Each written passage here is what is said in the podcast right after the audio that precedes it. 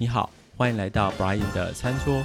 这里要跟大家分享的是跟吃有关的趣味事，谈饮食文化，谈食物科学，谈烘焙，从 Brian 的观点带你认识你可能已经知道或好奇想要了解所有跟吃有关的事。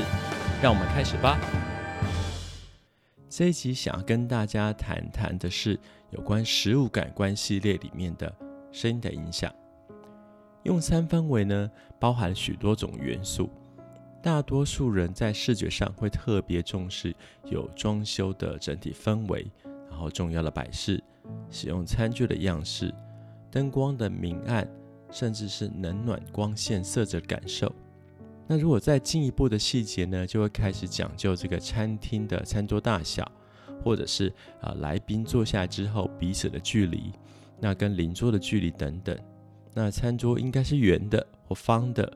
那餐桌的桌面披上是纯白色桌巾，或是红白间隔的桌巾。之后就会进入到听觉的氛围，例如说，呃，是不是应该播放音乐？那又该是怎么样的音乐呢？那音量的大小是否合宜？那空间的吸音性够不够？会不会影响？呃，有这个共振的回音，造成这个听觉的疲劳？那再就是嗅觉，就是闻到餐厅里面食物的味道呢，还是不会闻到任何的味道？那服务人员是穿着统一的制服呢，或者是在其他的用餐空间是否搭衬等等，这些都是食物的感官。呃，多年以前曾经看过一篇有趣的杂志报道，这个报道里面提到了日本的音乐大师，可能大家都熟悉的坂本龙一，他的用餐经验。文中他提到了他常年定居在纽约，那中午时段呢，特别偏爱到居家附近的一家风格独特、手艺精湛的日式料理店用餐。不过几回之后，终于有一天他忍不住了，就跟餐厅老板，也就是大厨本人说：“我非常喜爱到你的餐厅用餐，食物整体氛围都非常好。不过我真的受不了你餐厅里面播放的音乐，如果你允许。”我会亲自为你挑选适合在你餐厅里面播放的音乐类型，譬如午餐时光跟晚餐的用餐所播放的音乐是应该有所不同的。这篇报道让我想起在刚进入社会工作的二十多年前，某一次呃与公司的一群同事周末的聚餐经验。那个时候住在台北，不少人都会刻意选择到天母吃西餐。感觉到呃老外特别多的地方，吃起来菜也特别的道地，所以我们一群朋友呢就选定了一家很像是意大利餐厅，又很像美式牛排馆的西餐厅用餐。反正呢就是呃意大利面啊、牛排沙拉那一类很洋化的餐厅就对了。刚开始呢，大家七嘴八舌拼命的聊天，完全没有人在意当时餐厅里面究竟放了什么样的音乐。反正呢、就是钢琴啊、小提琴衬底的那一种古典音乐。那菜一上来之后，可能大家有点等的肚子饿了、口渴了，于是呢，就有志一同的非常专注的吃着眼前的这个菜，然后渐渐呢，就突然感觉到一股无由而来的悲伤跟压抑。虽然我自己完全不懂古典音乐，不过至少对音乐情绪的这个敏感性我还是有的。于是我就说了。大家不觉得越吃心情越沉重吗？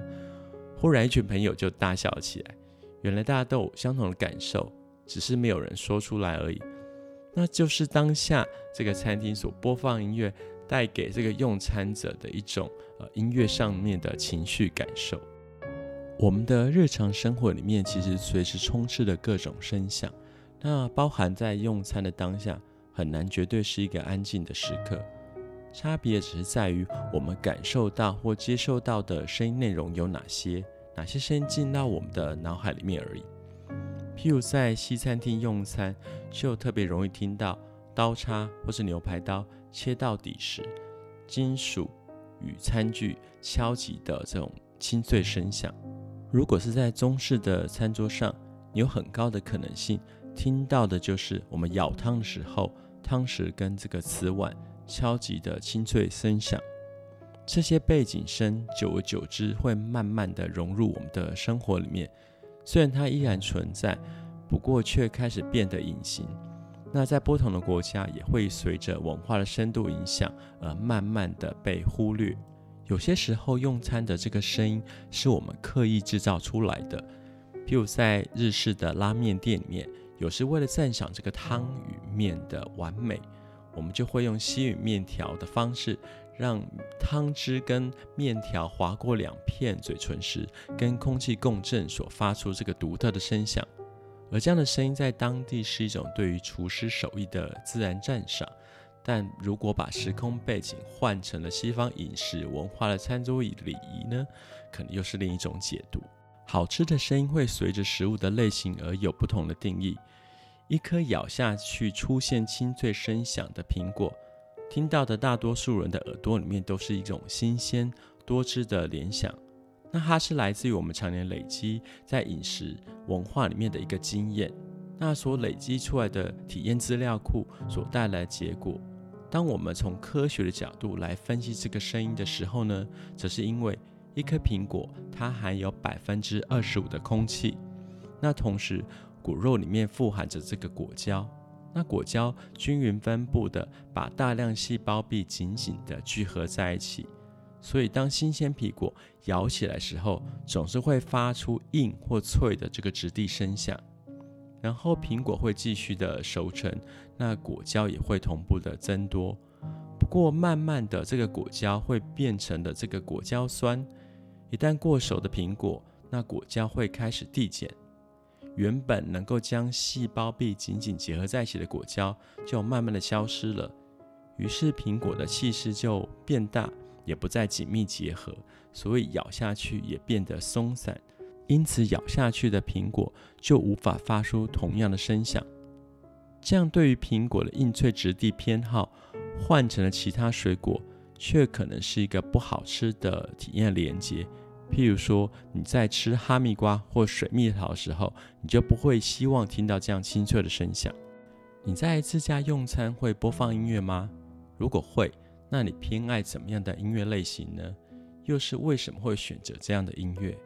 有可能是对于呃单纯音乐演奏者或是歌手的偏爱，当然也有可能是另一种情境氛围的营造，然后以不同的食物搭配上不同音乐，在音乐的陪衬下，会不会让你觉得这个食物更好吃、更道地呢？譬如说我们在吃墨西哥料理的时候，如果搭配上热情的拉丁打击乐，吃起来是不是会更带劲？那喝一碗法式洋葱汤或者烤田螺，如果放的是法文男女对唱的浪漫相送，或者是小提琴的独奏背景，那是否这个味道就更浓郁一点了呢？在国外就曾经针对餐厅的装潢风格，并且搭配播放一致的这个音乐类型，是否会影响用餐者对食物的道地与否的决定连接性，做了一个比照的研究。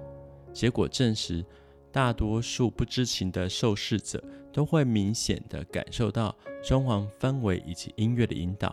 感觉到自己吃的就是呃某一个国家的道地料理。即便在设定为意式风格的这个餐厅播放的意大利歌剧的音乐背景料理的餐厅里面，上的是法国的马赛鱼汤。不知情的受测者在几日后的回访中，他们无法记得当天自己所点的菜到底是什么，不过都会不约而同地感觉到自己所吃的是意大利料理。当然，不可否认，并不是每个人对非自己国家的料理风格都能够给出明确的辨识能力，特别是在今天全球饮食文化料理都越来越混搭 （fusion） 创新的情况底下，更加深了辨识的困难度。不过，食物感官里的声音确实扮演着重要的角色，只是平常我们是否会刻意留心而已。例如，在人声鼎沸的酒吧里，